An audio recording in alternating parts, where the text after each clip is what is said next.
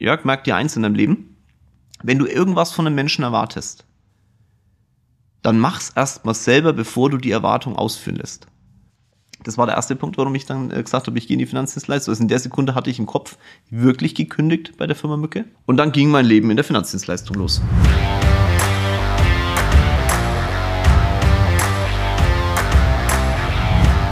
Hallo in die Runde, schön, dass ihr wieder da seid.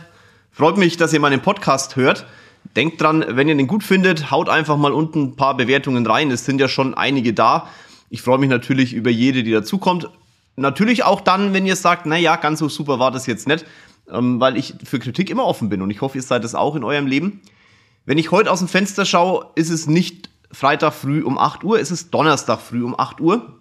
Und heute habe ich eine extreme Motivation, über mein, über mein Leben zu sprechen, weil darum geht der Podcast heute. Ich sehe nämlich vor mir die Alpen und die habe ich schon sehr lange in der Form so nicht mehr gesehen. Schon krass, wenn ich hier rausgucke. Die Zugspitze ist eigentlich nahezu fast komplett direkt vor meinem Fenster. Da hat man das Gefühl, die ist 100 Meter weg oder so. Das Bild muss ich euch bei Instagram mal zeigen. Ich hau's jetzt gleich mal in die Story. Aber ihr hört den Podcast ja später, guckt mal in die Historie, da sind mit Sicherheit Bilder drin, das schaut gigantisch aus. Und am besten hat man es natürlich, wenn man hier mal oben bei mir im Büro ist. Der eine oder andere hat es ja schon genossen und die anderen dürfen gern, wenn sie Lust haben, mit uns zu arbeiten, mal eine Anfrage stellen, vielleicht lernt man sich dann kennen. Jo, um was geht's heute eigentlich? Ihr habt beim letzten Podcast, der auch schon ein bisschen her ist, wenn ihr das hier hört, der heute noch zugelaufen ist oder heute gerade angefangen hat zu laufen, da ging es um Veränderungen, mir sehr viele ja, Komplimente gemacht auf der einen Seite, aber auch eine ganz gezielte Frage gestellt, nämlich, sag mal, klar, Veränderungen haben wir jetzt verstanden, aber wie war es denn eigentlich in deinem Leben? Wie ist es denn passiert? Wie bist denn du da hingekommen, wo du heute bist? Und ich glaube, am einfachsten kann man mit dem Thema ums Eck kommen, wenn man sein Leben mal erzählt. Also wenn ich euch mal erzähle, wie mein Leben eigentlich gelaufen ist. Für den Fall, dass euch das interessiert, bleibt einfach dran. Für den Fall, dass ihr sagt, na, habe jetzt keinen Bock drauf, hört euch einen anderen Podcast von mir an. Ansonsten erzähle ich euch jetzt mal von meinem Leben. Ich bin 1980 geboren. Äh, das soll jetzt keine, es war einmal Geschichte werden, aber viele fragen mich halt, wie alt bist du eigentlich? Also ich bin 1980 geboren. Zum jetzigen Zeitpunkt bin ich 41 Jahre alt habe im Juli Geburtstag, bin Löwe, ähm, komme aus der wunderschönen kleinen Stadt Kulmbach. ich muss mal gucken, was ich sage, weil für mich hat Kulmbach ganz offen nicht die besten Erinnerungen, aber nicht, weil ich so eine schlechte Kindheit hatte, im Gegenteil. Meine Eltern haben uns eine wirklich herausragende Kindheit beschert. Also ich habe ja noch drei Geschwister und ähm, wir haben, meine Eltern haben uns wirklich, wir hatten, wir hatten alles, was wir gebraucht haben. Und das meine ich genauso, wie ich sage. Wir hatten nicht zu viel, dass wir durchdrehen und wir hatten nicht zu wenig, dass wir durchdrehen. Wir hatten genau die richtige Balance. Wir haben eine tolle Familie, wir haben einen tollen Zusammenhalt. Ähm, aber Kulmbach ist für mich halt einfach immer schon so wie, wie so ein zu kleines Aquarium gewesen. Irgendwie war das immer, wenn du da was gemacht hast, hat's irgendwie jeder erfahren. Und deswegen rede ich immer von der kleinen, kleinen Stadt. Aber die ersten Schritte sind halt nur mal hier passiert. Ich bin in die Schule gegangen, in die, Real, äh, in die Realschule. Ähm, da ist vielleicht so die allererste Geschichte, wo ich das erste Mal erlebt habe, es ist scheißegal, was das Umfeld sagt. Und das war sehr, sehr früh. Ich habe nämlich den Übertritt in, in die Realschule nicht geschafft. Ich war schulisch wirklich eine Niete. Also ihr merkt es ja heute noch mal, ne, wenn ich so versuche, ein bisschen geschwollen zu reden oder so, dann, dann, dann klappt das auch nicht immer. Als Kind war das noch viel schlimmer. Ich habe nur Sport gemacht und Schule war für mich echt, großer Gott, was, ich bin da halt hin, weil ich hin musste. Ne? Und da hat mir ein Lehrer, als ich den Übertritt nicht geschafft habe, hat er gesagt, er ist gut so. Und dann habe ich mir gedacht, ey, du, du, du Ött. Und dann habe ich die Aufnahmeprüfung von der Realschule gemacht. Und ich weiß es noch, am, ich war befreit für den Tag, in, in, in, der, in der Hauptschule war das dann, ne? Und ähm, bin, ich, Kulmach, das, ich war in der Max-Hund-Schule, so hieß die Schule damals. Und da sind so Treppen hoch zum Eingang. Und ich bin am Tag nach dieser Aufnahmeprüfung, bin ich diese Treppen hoch. Und von hinten ruft mein damaliger Klassenlehrer, ey Jörg, und ich drehe mich um und denke so, Mensch, äh, vielleicht sagt er ja, äh, viel Glück gehabt oder hat alles funktioniert oder hast es geschafft oder wie auch immer. Und dann sagt er zu mir, warst gestern bei der Aufnahmeprüfung, ne? Für die Realschule, hast du eh nicht geschafft. Ich habe gedacht, was bist du für ein Irrt? Der hat mir vorher schon äh, eine reingewirkt und danach auch nochmal. Und ich habe es geschafft. Und ich, ich sage euch, wenn ich es nicht geschafft hätte, wäre ich da nochmal hinmarschiert, weil man konnte, kann die, glaube ich, zweimal machen. Oder ich habe das in meinem Kopf gehabt, da gehe ich da nochmal hin. Das war diesen Gedanken Jetzt erst recht, den hatte ich damals schon im Kopf. Und zum Glück habe ich es aber, nicht zum Glück, ich habe ja auch was dafür getan, habe ich es dann geschafft. Und dann bin ich in der Realschule. Und dieser Spruch von diesem Ött, der hat mich wirklich im ersten Jahr der Realschule begleitet. Das war mein aller, allerbestes Jahr. Das war damals, du bist von der sechsten in die siebte gewechselt. Ich habe, glaube ich, gesagt fünfte gerade. Ne? Du bist von der sechsten in die siebte gewechselt. Der siebte Klasse, zum ersten Mal Englisch. Und ich hatte in Englisch eine Eins. Dieses Zeugnis habe ich mir irgendwo eingerahmt. Danach war es nicht mehr so. Aber dieser Spruch hat mich einfach durch diese siebte Klasse getragen, weil ich mir gedacht habe, ne, ich tue mir das nicht an, dass ich da nochmal zurückgehe und diese Blöße hole ich mir nicht. Das war mein bestes Schuljahr. Ich merke mich, wie sehr das in mir drin steckt, weil ich weiß es immer noch. Und dann hatte ich das geschafft, dann war für mich ein Haken dahinter, alles klar, siebte Klasse bestanden. Aber jetzt geht's aufwärts und dann war es wieder Sport. war nichts mehr Schule. Dann bin ich so durch die Realschule durchgewuckelt. Ähm, immer so, dass ich durchgekommen bin. Äh, nie der perfekte Schüler, aber auch nie der schlechteste. Äh, nur in Englisch. Englisch war schon immer meine Schwachstelle. Man hört es heute noch, wenn ich irgendwie versuche, irgendwie Englisch zu reden. Das ist so ein Fränglisch mit Nicht-Können gepaart. Dementsprechend äh, kann man sich da immer ein wenig scheckig lachen. Meine Frau sagt immer, wenn wir irgendwann, wenn wir nach Amerika gehen, äh, halt einfach den Mund, weil sonst, äh, wenn auf der Straße einer denkt, du bist bekloppt, sperren sie dich ein. Deswegen Englisch ist für mich äh, nicht so nah dran. Aber ich habe auch damit gemerkt, die Schule hat immer versucht, mich in ein Korsett zu pressen. Also du musst, ich war extrem sportlich begabt, sehr breit, nie in der Spitze. Aber ich konnte auch Mathe und so, das war immer gut, aber so Englisch und Deutsch war nicht so mein Ding und trotzdem haben die versucht, meine Schwäche irgendwie immer zu verbessern und nie meine Stärken zu verstärken. Und das war schon in der Schule für mich ein Punkt. Ich bin da einfach nicht mehr klargekommen. Ich habe mir gedacht, das kann doch wohl nicht wahr sein. Und dann war für mich die Entscheidung, okay, ich muss irgendwas Praktisches machen. Ich kann nichts studieren. Das ging mit der Realschule ja eh nur, wenn du in die FOS gehst und habe dann entschieden, naja gut, pass auf, machen wir es so, ich mache jetzt mal einen Aufnahmetest für die Polizei, weil ich wollte schon immer Polizist werden, da gibt es auch eine Geschichte, die zähle ich euch später dazu. Und habe dann gesagt, okay, die Zeit überbrücke ich irgendwie. Gehe ich halt an die FOS. Also ich habe meinen Aufnahmetest bei der Polizei gemacht, habe den auch super bestanden, habe dann gewusst, okay, ich komme nach München, habe auch meine Einstellung schon gehabt für die Polizei und habe wirklich mit viel, viel Freude im Kopf und im Herzen gesagt, jawohl, ich werde jetzt Polizist. Ich tue was für dieses Land. Das weiß nicht, hatte ich damals schon irgendwie so im Kopf. Ich tue was für die Allgemeinheit. Ich möchte Menschen beschützen, möchte den Menschen auch denen was zurückgeben. Ich, ich habe gar nicht gewusst, was ich damals denen zurückgeben sollte, aber das war halt so mein inneres Gefühl. Und dann habe ich gesagt, okay, ich überbrück, bin erstmal an die FOS und bin da völlig überfordert gewesen. Also Fachabitur, also ich habe das die ersten vier Monate gemacht und habe dann im Januar gesagt, ey, wisst ihr was, das macht überhaupt keinen Sinn. Ich weiß eh, ich gehe zur Polizei, also breche ich die Voss ab. Ich weiß noch, ich bin mit meiner Mama dann da reinmarschiert, ne, war noch, ähm, noch keine 18, bin da reingedackelt und meine Mama hat gesagt, so hier bitte, mein Sohn ist ab, ab Montag nicht mehr da, das war ein Freitag. Ich glaube, meine Mama hat kein gutes Gefühl dabei gehabt, Mama, Grüße gehen raus. Aber für mich war es klar, ich gehe eh zur Polizei, was soll die ganze Scheiße. Und habe dann einen Ferienjob oder so, so einen Übergangsjob begonnen. Ich habe Schuhe verkauft bei der Firma Mücke in Kulmbach und irgendwie hat es mich mitgenommen. Ich habe dieses, dieses Arbeiten mit Menschen, so zu sehen, wie so eine Firma entsteht, ähm, die Kleinigkeiten in so einer Firma wachsen zu sehen, auch zu sehen, wie so eine, wie so, wie die nächsten Standorte entstehen, weil die Firma sehr gut und sehr stark expandiert ist damals. Ich glaube heute auch noch. Das habe ich damals so gar nicht für mich persönlich in dem Moment wahrgenommen. Aber wenn ich heute zurückschaue, war das der Punkt, warum ich mich dann am Ende dazu entschieden habe, die Polizei sein zu lassen.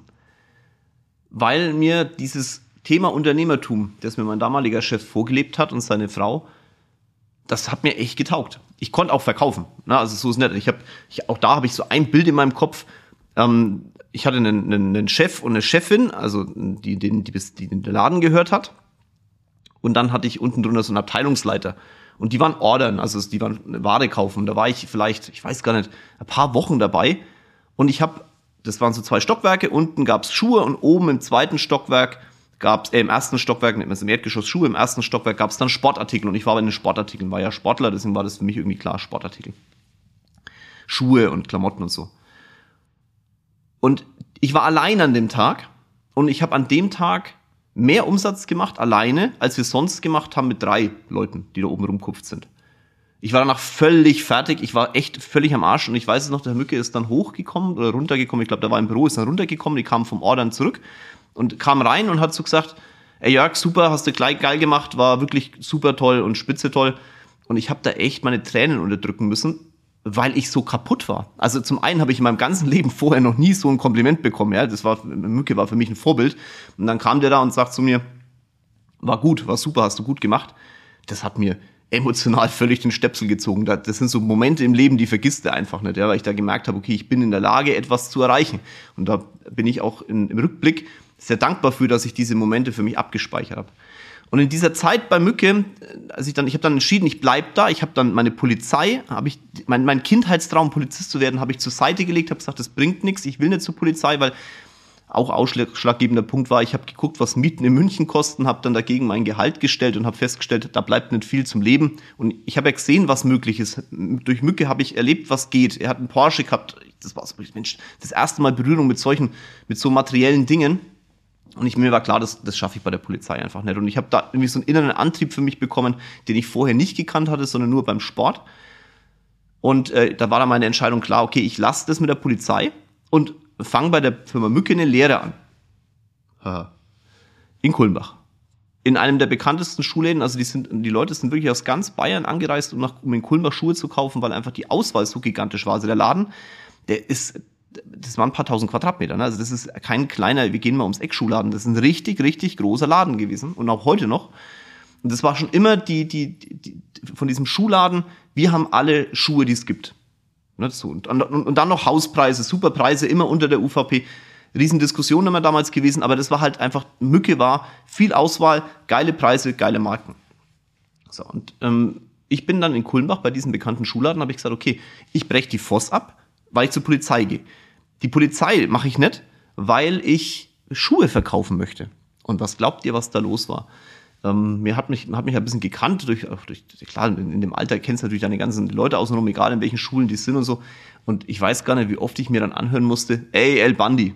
Also das, das hat sich bei mir auch so festgebrannt. Ich habe das irgendwann, jedes Mal, wenn jemand zu mir El Bandi gesagt hat, habe ich mir gedacht, okay, und in 20 Jahren gucken wir uns mal an, wer das Geld an seine Familie verteilt. Du oder ich. Und dann bin ich gern der El Bandi. So eine kleine Zeitgeschichte. Auf jeden Fall war ich dann, habe ich dann die Ausbildung gemacht, habe Einzelhandelskaufmann gelernt. Und da gab es auch so eine Story, auch da zum Thema Umfeld und wie viel Einfluss das Umfeld versucht, auf dich zu nehmen. Und zwar hat mein, mein Pfarrer, der, der Mensch, der mich getauft hat und meine Kommun äh, Konfirmation, ich bin evangelisch gewesen, bin aus der Kirche ausgetreten, ähm, der kam auf mich zu und hat im Laden, ich habe ihm Schuhe verkauft und dann schaut er mich ganz tief an und sagt, Jörg, dass du das getan hast, die Polizei wegzulassen, hier Schuhe zu verkaufen, mach doch mehr aus deinem Leben. Und ich habe mir gedacht, ja, ich mache mehr aus meinem Leben, aber bei der Polizei hätte es nicht funktioniert. Du hast keine Ahnung, wer ich bin. Was erlaubst du dir eigentlich, mich so anzureden? Das war wirklich, das war so ein, so ein, so ein Stich ins Herz, weil ich habe auch diesen Menschen, ja, dem, dem hatte ich schon, da hatte ich Vertrauen zu. War Pfarrer, ne, damals noch die Obrigkeit, ähm, schon, ja, der, vertraut mir halt und der hat mich auch mein Leben lang begleitet. Kulmbach ist ein Dorf, wie gesagt, du siehst die Leute ja sehr häufig. Und dann sagt er sowas und da habe ich auch wieder gemerkt, okay, das Umfeld versucht dich immer zu formen in ihren Gedanken. Es versucht nie einer, deine Gedanken zuzulassen, dein Leben zuzulassen, sondern das Umfeld versucht dich zu formen. Und ich, hab, ich war da immer Rebell. Ich habe immer gesagt, nein, ich lasse das nicht zu. Und das wünsche ich euch auch für euer Leben, dass ihr immer Rebell seid, nie in irgendeiner Form sagen, jawohl, ich passe mich an. Passt auch zu dem Podcast, äh, der ja der Auslöser war, weil ihr mich so oft angeschrieben habt, ähm, mit dem Thema Veränderung. Du hast dich so verändert. So, jetzt muss ich gucken, dass ich wieder zurückkomme. Also, dann war ich halt da Schuhe verkaufen, genau, so war das. Und äh, war da auch einigermaßen erfolgreich. Ich habe dann da mein Handelsfachwirt noch gemacht und ähm, ja, aber ich habe halt auch da, ich habe dann irgendwann, bin ich dann nach Bamberg gegangen. In Bamberg war die nächste Filiale und mir hat es schon Spaß gemacht. Ich habe auch ja okay Geld verdient äh, für den Einzelhandel. Du wisst das selber. Du hast, bist viel unterwegs, hast äh, viel Zeit in der Firma. Ähm, bist, ich bin da früh hin aufgesperrt und nachts zugesperrt und die Kasse gemacht und die Leute und die meisten. Ich war ja sehr jung und jung und ungestüm würde ich jetzt mal heute sagen. Ähm, und ich war halt da, ich habe da meine Ausbildung gemacht, das heißt, ich war immer der Lehrling, egal welche Position ich dann in der Firma hatte. Am Ende von, von Herrn Mücke selber, glaube ich, war ich immer der Lehrling. Und irgendwie hat mich das nicht mehr erfüllt. Ich hatte einen Bildschirm bei mir in der Firma und auf diesem Bildschirm war ein Porsche, den habe ich mir draufgelegt im Hintergrund. Das war der Porsche vom Herrn Mücke. Mein eigenes Ziel war mit 30 Porsche fahren. Da war ich damals, ähm, ich habe das Ziel mit 20 festgelegt, habe gesagt, okay, in 10 Jahren hast du auch so ein Ding. Und dann habe ich das mal in so eine Relation gesetzt und habe mich gefragt, schaffe ich das? Schaffe ich das in diesem Bereich, in dem ich bin? Und ich habe festgestellt, nein, das schaffe ich nicht. Und da hat sich mein Kopf aufgemacht. In dem Moment habe ich, das habe ich niemandem erzählt, aber in dem Moment hat sich mein Kopf geöffnet und zum ersten Mal war ich offen für Neues. Ich bin dann auch zur Sparkasse, meine Hausbank, und habe mit der Sparkasse, die Geschichte habe ich glaube auch, ich weiß nicht, ob ich die schon mal erzählt habe, aber ich glaube, im Umfeld kennt die, glaube ich, niemand. Ich bin, hatte da einen Ansprechpartner, Hedrich hieß der. Hedrich, liebe Grüße, Grüße gehen raus, Sparkasse Wunderburg, die gibt's glaube ich gar nicht mehr, die, die Sparkasse in Bamberg. Bin dahin und habe mit dem geredet, habe gesagt, okay, wenn ich jetzt einen Schuhladen aufmachen würde, weil ich kannte ja nur Schuhläden, ich wusste nicht, wie man sich sonst selbstständig machen kann, was bräuchte ich denn? Dann haben wir dann durchkalkuliert und dann waren wir da irgendwie bei einer Million Euro. Ich weiß gar nicht mehr, wie wir da drauf gekommen sind. Der war ja Banker, der, der eigentlich hatte mir zum Thema Schuhe gar nichts erzählen können, aber ja, ich habe mir das halt mit dem durchkalkuliert und habe gesagt, das, das, das ging überhaupt nicht im Ansatz in meinen Kopf. Nicht mal im Ansatz. So viel Geld aufzunehmen, dann habe ich mal hochgerechnet, wie viele Schuhe du da verkaufen musst, allein um die Zinsen zu. Aber Wahnsinn. Und ich hatte ja kein Geld. Wo hätte ich es in Hand sparen sollen? Meine Eltern, wenn ich gefragt hätte, wir hätten mir mit Sicherheit, ähm, sagen wir mal, eine Sicherheit geben können aufgrund des Hauses, aber das wollte ich auch nicht. Ich wollte nur das Haus meiner Eltern beleihen, damit ich im Endeffekt dann Schuhe verkaufen kann. Und dann war ich ein bisschen gefrustet aber wie es im Leben dann so ist, in der Sekunde, wo du offen bist für Veränderungen, in der Sekunde kam eine. Ich habe ein Angebot bekommen aus der Finanzdienstleistung. Äh, die allererste, das allererste Angebot ist da gekommen. Das war auch eine lustige Geschichte und das ist jetzt wirklich kein, kein Diss für diese, für diese Firma. Es war jemand aus der deutschen Vermögensberatung, der mich angesprochen hat. Da war ich 2021. Und der hat der schon catchy gemacht, ja. Der, der kam dann zu mir und hat mich da auch begeistert und irgendwie habe ich dann gedacht, na gut, hörst du es dir halt mal an muss dazu sagen, dass meine Familie da in der Zeit auch äh, durch Finanzdienstleistungen, das war so die Hypezeit von Finanzdienstleistungen, relativ viel Geld verloren hat, äh, weil aus dem Umfeld jemand äh, in die Finanzdienstleistung ist und ähm, sehr ehrlicher Mensch, aber leider hat die Firma, die haben Genussscheine verkauft, dann ist diese Genussscheine-Firma um die Ohren, die hat es um die Ohren gedonnert. Also die sind verschwunden vom Markt. Ne? Das Geld war nicht weg, das hatte nur jemand anders. Das war so in etwa die gleiche Zeit. Und dann bin ich da zu der deutschen Vermögensberatung gedackelt und der Typ hat mir dann erklärt, ich mache sie in einem halben Jahr zum Millionär. Äh, aufgrund meines damaligen Chefes und äh, durch mein Umfeld, das ich dann so auch als Kunden hatte, weil die zu mir gekommen sind, wusste ich, wie Millionäre ausschauen. Und mir war klar, er ist keiner.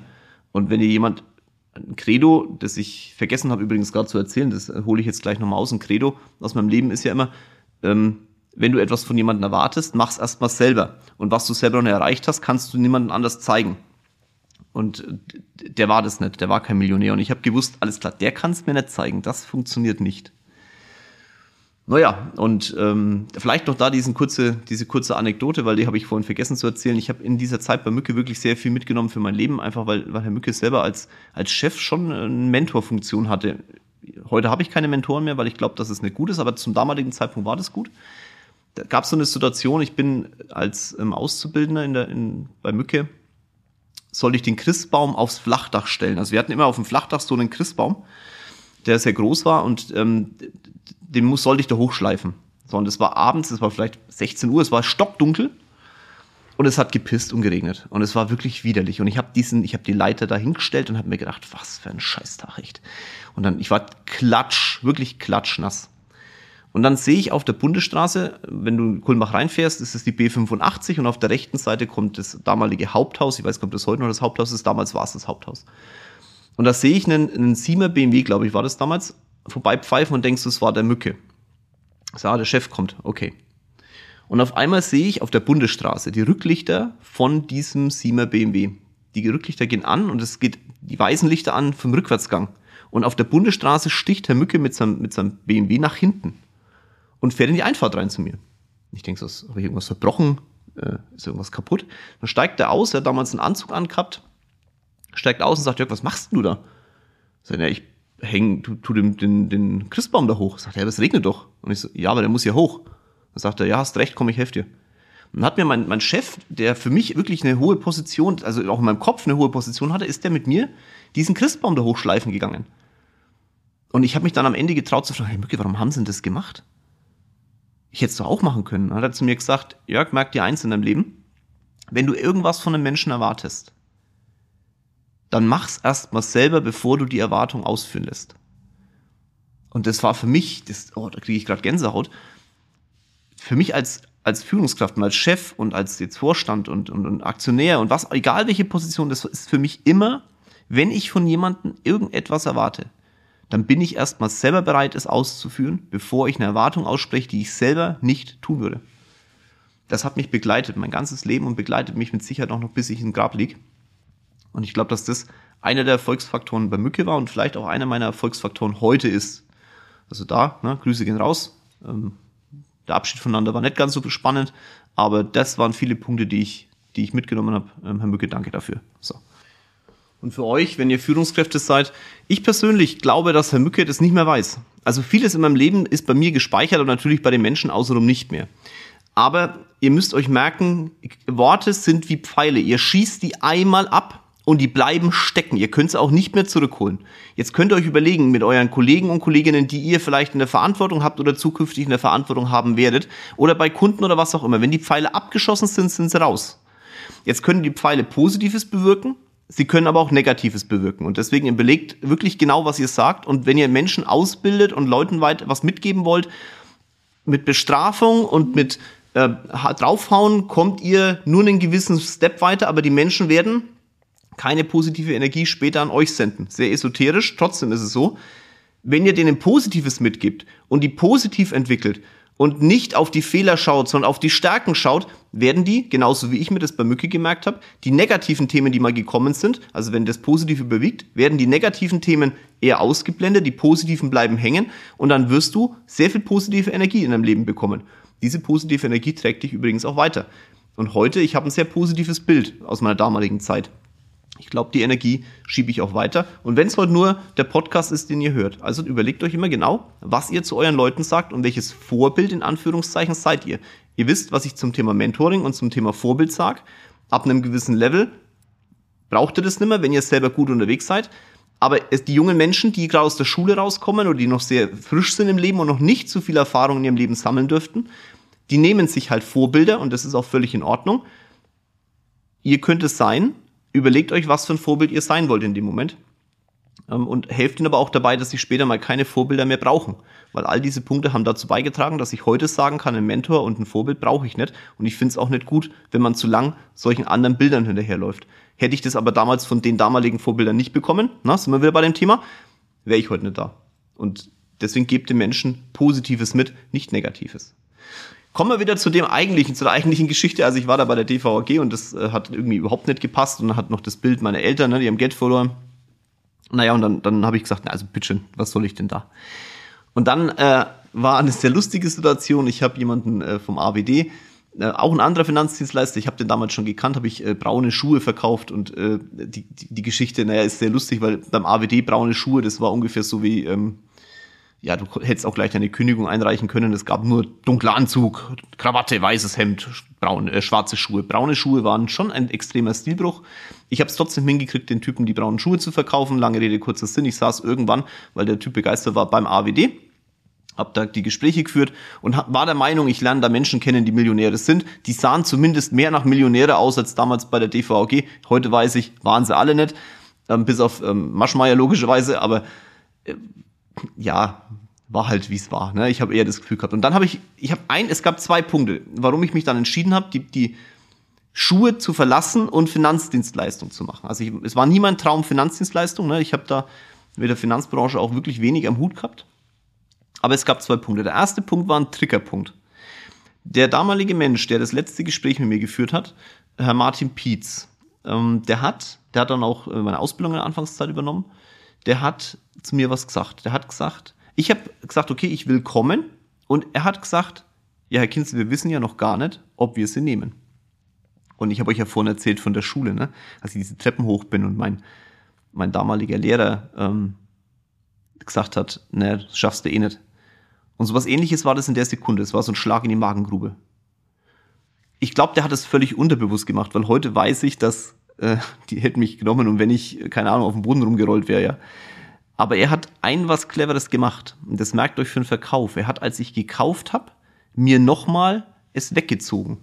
Da habe ich mir gedacht, so, jetzt erst recht. Also egal, was jetzt noch kommt, ich werde alles dafür tun. Und dann habe ich danach nochmal nachgelegt, warum es wichtig ist, mich einzustellen. Das heißt, ich habe mir die Stelle, die ich ja eigentlich schon hatte, nochmal selber verkauft. Das war unbewusst in seinem, in seinem Moment, aber rhetorisch sehr, sehr gut. Sehr, sehr gut. Das war der erste Punkt, warum ich dann äh, gesagt habe, ich gehe in die Finanzdienstleistung. Also in der Sekunde hatte ich im Kopf wirklich gekündigt bei der Firma Mücke. Und der zweite Punkt war der, ich war ja bei der Sparkasse und habe mir durchgerechnet, was es kosten würde, mich selbstständig zu machen. Und dann habe ich den, den, den Pietz damals gefragt, was kostet mich das denn? Was muss ich denn investieren, um hier in die Finanzdienstleistung zu gehen? Und seine Antwort war, naja, ein bisschen Ausbildung, äh, kostet im Monat ein paar hundert Euro und ein Laptop. Den kannst du leasen über die AG. Also über, die, über, über ein AWD selber konnte man das damals leasen. Und ich sagte, okay, alles klar, weiß ich das, aber was muss ich denn investieren? Was muss ich denn, Büroräume? Ich sagte, nee, das Büro kostet im Monat 500 Euro oder 1000 Euro, das weiß ich gerade gar nicht mehr. Das war für mich im Verhältnis zu dem, was ich vorher mit den Schuhen hochgerechnet habe, wirklich nix. Ich, okay, muss ich da nicht irgendwie noch, keine Ahnung, Werbung? Also nee, das macht der AWD. Und da habe ich mir überlegt, okay, wenn nur die Hälfte stimmt von dem, was der Typ da erzählt, wenn es nur die Hälfte stimmt von dem, was ich da verdienen kann im Verhältnis zu meinem Invest, wenn nur die Hälfte stimmt, ist es scheißegal, dann mache ich Finanzdienstleistung. Und dann war, habe ich gesagt, okay, ich mache das.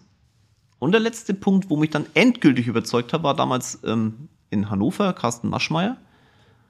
Ich hatte das Glück, dann mit ihm mal direkt zu reden, gleich in der Anfangszeit. Und habe ihn damals gefragt, ja, meine Eltern, die haben eben das Geld da verloren und wie kriege ich es denn hin, die Menschen in meinem Umfeld davon zu überzeugen, ich mache jetzt Finanzdienstleistung, die sagen alle El Bandi zu mir. Und dann schaut er mich an und sagt so, wissen Sie, Herr Kinzel, dann sind Sie halt jetzt der El-Bandi der Finanzdienstleistung.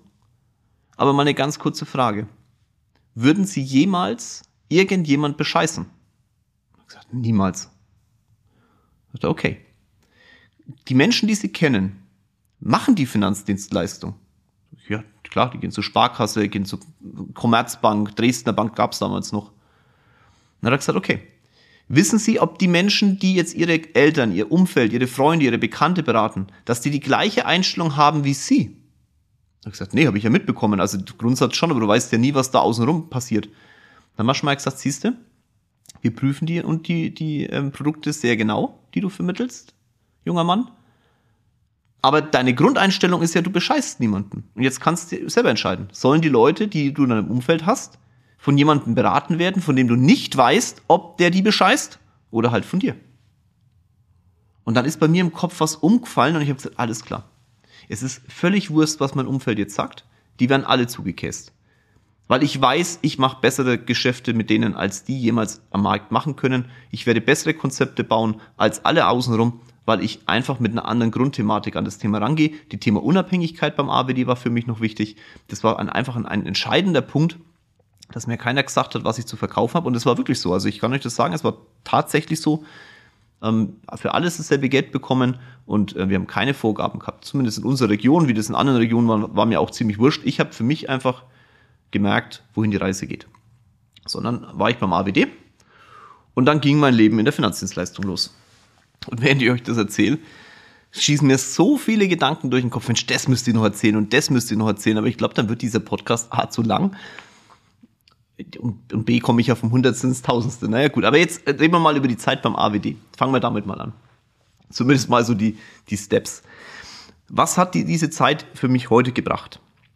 Mehrere Sachen. Zum einen, es war immer so, wir hatten, wir hatten so eine kleine Enklave, würde ich das jetzt mal sagen, beim AWD. Ich habe zum Glück, oder weil ich halt einfach als Person so gestrickt war, habe ich das auch so wahrgenommen. Andere haben das, glaube ich, nicht so wahrgenommen. Ich habe es so wahrgenommen. Wir haben in unserer Organisation, in der wir waren, immer mehr machen wollen als der Rest. Also diese Organisation, auch diese Direktion, so hieß es damals beim AWD, hat immer andere Standards angesetzt. Für mich war das normal, weil ich bin da reingekommen und habe feststellen dürfen, okay, die Standards, die da haben, das war für mich normal. Aber wenn ich, ich bin ja dann beim AWD auch aufgestiegen und auch, glaube ich, gar nicht so unerfolgreich gewesen und war in der Akademie in Hannover und da habe ich ja aus ganz Deutschland die Leute kennengelernt. Und wenn ich denen immer gesagt habe, was wir so ein Monatsgeschäft machen, was für mich normal war und wo ich auch fast schon geweint habe, weil es eigentlich nicht mein, der Anspruch, den mir eingetrichtert war, war noch höher als das, was ich im Endeffekt teilweise damals schon gemacht habe. Da haben die immer gesagt, wie machst du das denn? Ich mache halt das, was die mir sagen. Die, die haben es ja auch für gemacht und ich habe das einfach umgesetzt.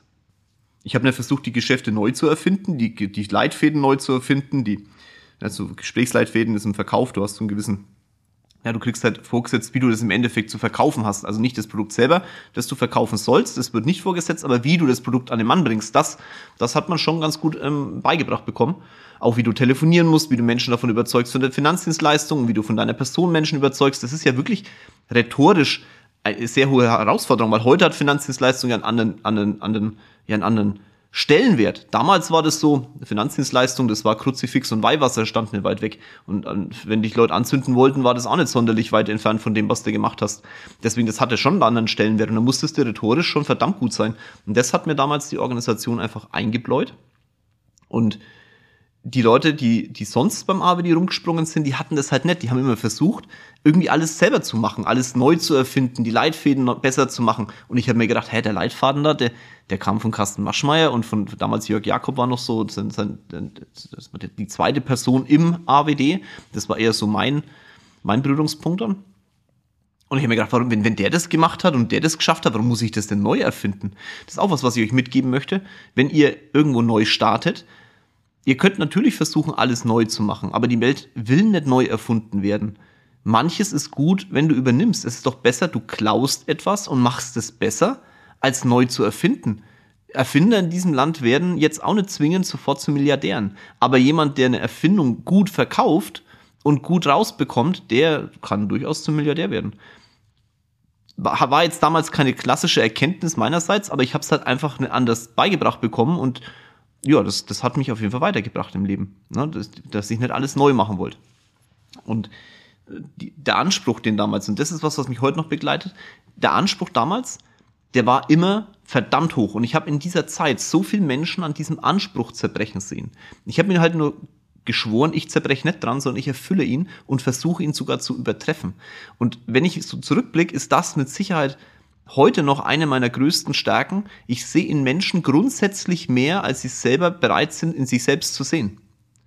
Und ich bin aber für mich auch permanent bereit, meinen eigenen Anspruch zu hinterfragen und einen obendrauf zu setzen. Das kann verdammt anstrengend sein, wenn du aber Menschen, die erfolgreich sind, auch in deinem Leben und auch in deinem Umfeld oder Bücher, die du liest, wirst du feststellen, dass es vielleicht der eine Punkt, für erfolgreiche Menschen, dass sie den Anspruch, den jemand anders ihnen auferlegt, versuchen zu übertreffen, dann ihren eigenen Anspruch hinterfragen und den versuchen zu übertreffen. Also sprich immer wie auf einer Treppe eine, Treppenstufe weitergehen.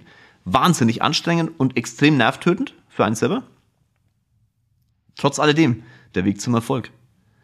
Das war in meiner Zeit so eingebläut und begleitet mich heute noch. Jetzt könnte man sagen, ähm, ich habe unglaublich viel Glück gehabt naja, schaut, dieser Anspruch, den ich heute so feier, dass wir den damals hatten, das sind Menschen, mit dem Anspruch sind Menschen nicht zurechtgekommen.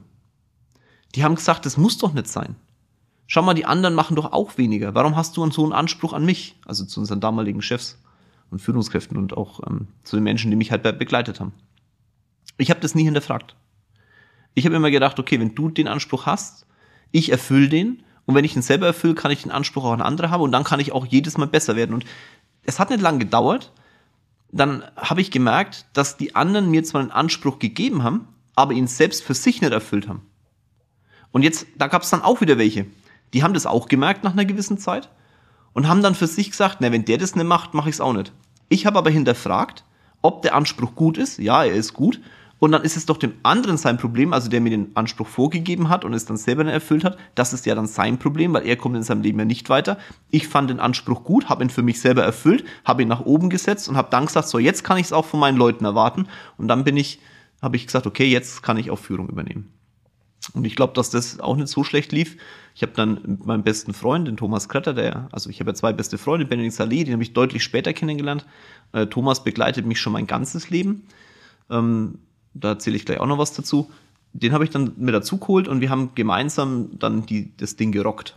Aber auch da muss ich sagen, es gab so in der ersten Entwicklungsstufe eine Situation, wir haben alles dafür getan in dieser ersten Karrierestufe in der Führung, in der Finanzdienstleistung, bei, den, bei diesen, er sagt immer Strukturvertriebe dazu, ich will dieses Wort gar nicht in den Mund nehmen, weil es das eigentlich die verkehrte Bezeichnung ist. Du hast ja in jeder Firma irgendwelche Karrierestufen. Und bei mir war es halt in der Führung die erste Karrierestufe, da hattest du so eine, da gab es so einen Wettbewerb, wenn du eine gewisse Menge an, an Umsatz gemacht hast, dann ähm, bist du irgendwo, durftest nach Afrika, hieß es damals Afrika-Seminar, wir sind nach Afrika, wir sind nach Mallorca, aber das Seminar hieß halt Afrika-Seminar. Und da hast du so drei Monate Wettbewerbszeitraum gehabt. Und der erste Monat ging volle Lotte in die Grütze. Also wir haben wirklich, wir haben standardmäßig einen sehr hohen Umsatz gemacht, aber dieser Monat, wir waren so verkrampft, hat gar nichts passiert. Und dann haben Thomas und ich uns am Ende des Monats angeguckt, haben gesagt, so, jetzt, jetzt erst recht. Und dann haben wir mit dem Team, das sehr klein war damals, innerhalb von einem Monat den gesamten Umsatz, den wir für die ganzen drei Monate braucht, nachgeholt. So, und auch so ein Ding, damit habe ich wieder meine Grenzen verschoben, haben wir gemeinsam die Grenzen verschoben, weil wir gemerkt haben, Vorgaben von anderen sind immer zu übertreffen du, du setzt dir selber deine Grenzen. Und wenn du die Grenzen von anderen akzeptierst, wirst halt da nicht drüber kommen. Wenn du aber die Grenzen von anderen registrierst und sagst, okay, dann setzt man halt noch eins drauf, kommst halt einfach auch ein Stück weiter. Und so war das in dem Monat auch.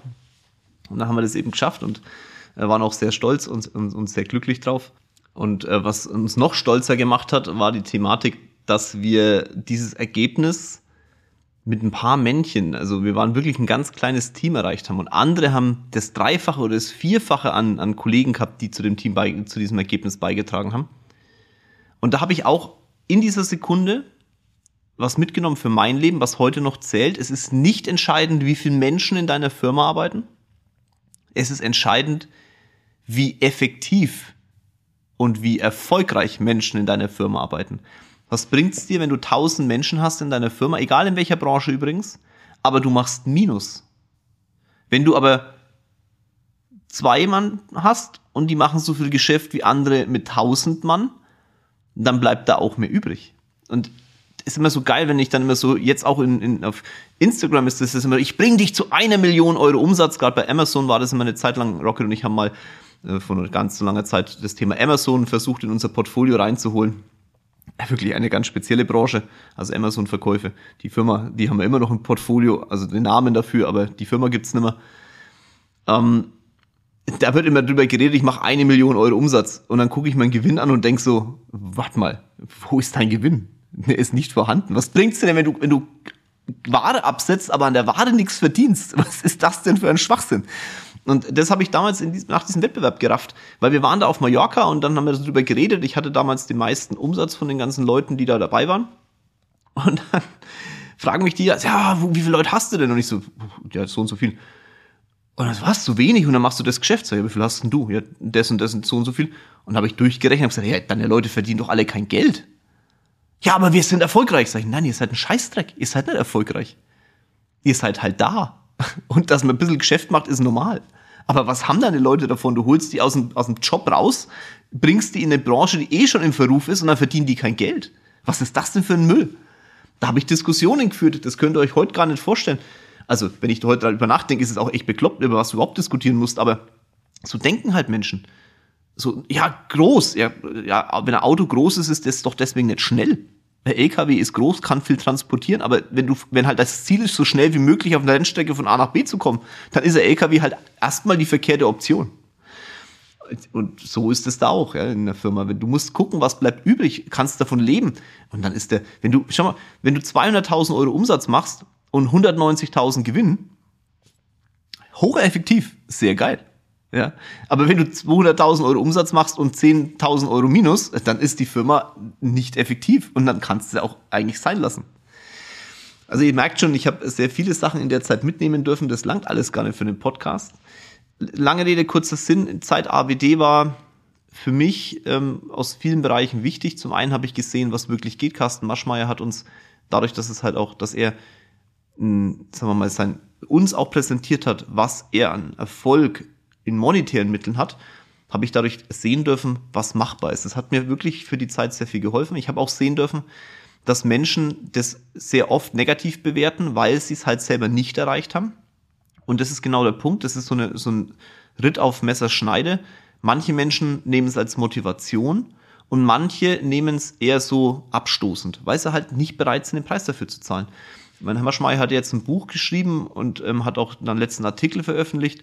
Der war tablettensüchtig, sagt er heute. Ich habe das damals nie so mitbekommen. Logisch, dafür war ich auch viel zu weit weg. Also im Verhältnis gesehen dann zu weit weg. Aber ich habe das immer als positiven Antrieb gesehen. Deswegen bin ich auch da sehr dankbar. die Menschen haben immer bewertet Finanzdienstleistungen negativ. Ich habe das nie negativ bewertet, weil ohne Finanzdienstleistungen in Deutschland ähm, würden viele im Alter nicht weiterkommen. Ähm, das ist einfach wichtig. Du brauchst Absicherungen im Leben. Du brauchst auch Finanzdienstleistungen, weil du selber mit dem, du, wenn du nicht in der Finanzdienstleistung tätig bist, mit diesem breit aufgestellten Markt gar nicht zurechtkommen kannst. Du musst dich genauso wie, du bist ja nicht in deiner Freizeit mal noch ganz kurz nebenbei Herzchirurg. Und ich sehe ganz ehrlich zum Thema Finanzdienstleistung, die Finanzen sind nicht viel unkomplexer als jetzt ähm, das Thema Medizin Deswegen halte ich auch nichts davon, wenn das jemand nebenberuflich macht. Das kann man nicht nebenberuflich machen. Das muss hauptberuflich passieren. Auch etwas, was ich beim ABD kennengelernt habe. Alle, die in dieser Pseudo-Nebenberuflichkeit da reingegangen sind, das hat alles nicht funktioniert. Ja, das war nur, äh, ja, der Kunde hat mein Geld und ich hol's mir. Und so kommt dann halt ein negatives Bild.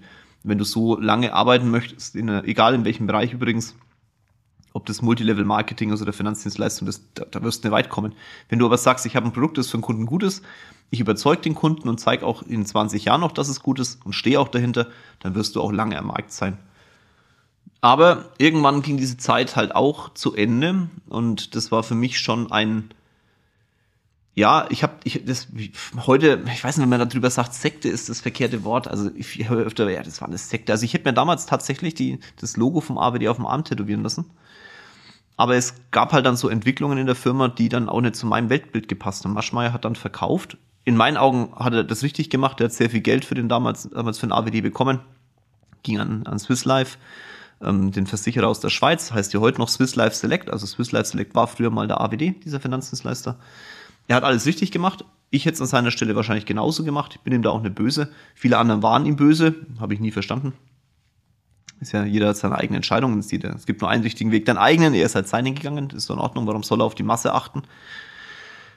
Und aber es war halt dann immer mein Weg, ne? Und ich habe das damals erst gar nicht so erkannt, wenn Thomas, mein bester Freund, damals nicht zu mir gesagt hätte, Jörg, ähm, das passt nimmer.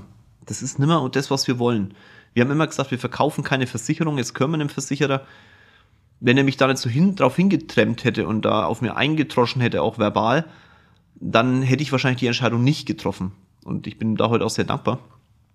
Wir haben dann gemeinsam die Entscheidung getroffen zu gehen. Die ist gefällt worden. Wir sind nach Kroatien gefahren, auf die Insel Raab. Es gibt sogar ein Bild noch, da laufe ich vom Strand zurück. Hat der Thomas aus irgendeinem Grund hat er das in der Sekunde fotografiert und ich schwöre euch, genau in der Sekunde habe ich entschieden, wir verlassen den AWD.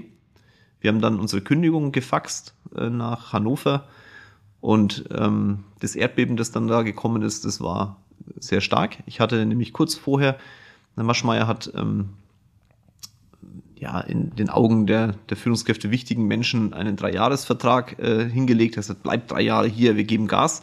Und das haben wir dann, habe ich dann auch unterschrieben. Ähm, drei Jahre Bindung in die, in, an, den, an den ABD.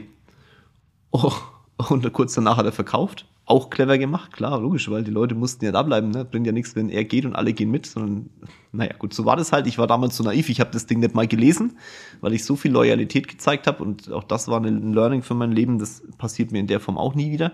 Aber es war halt so. Hat mich auch einen Schritt weitergebracht, definitiv.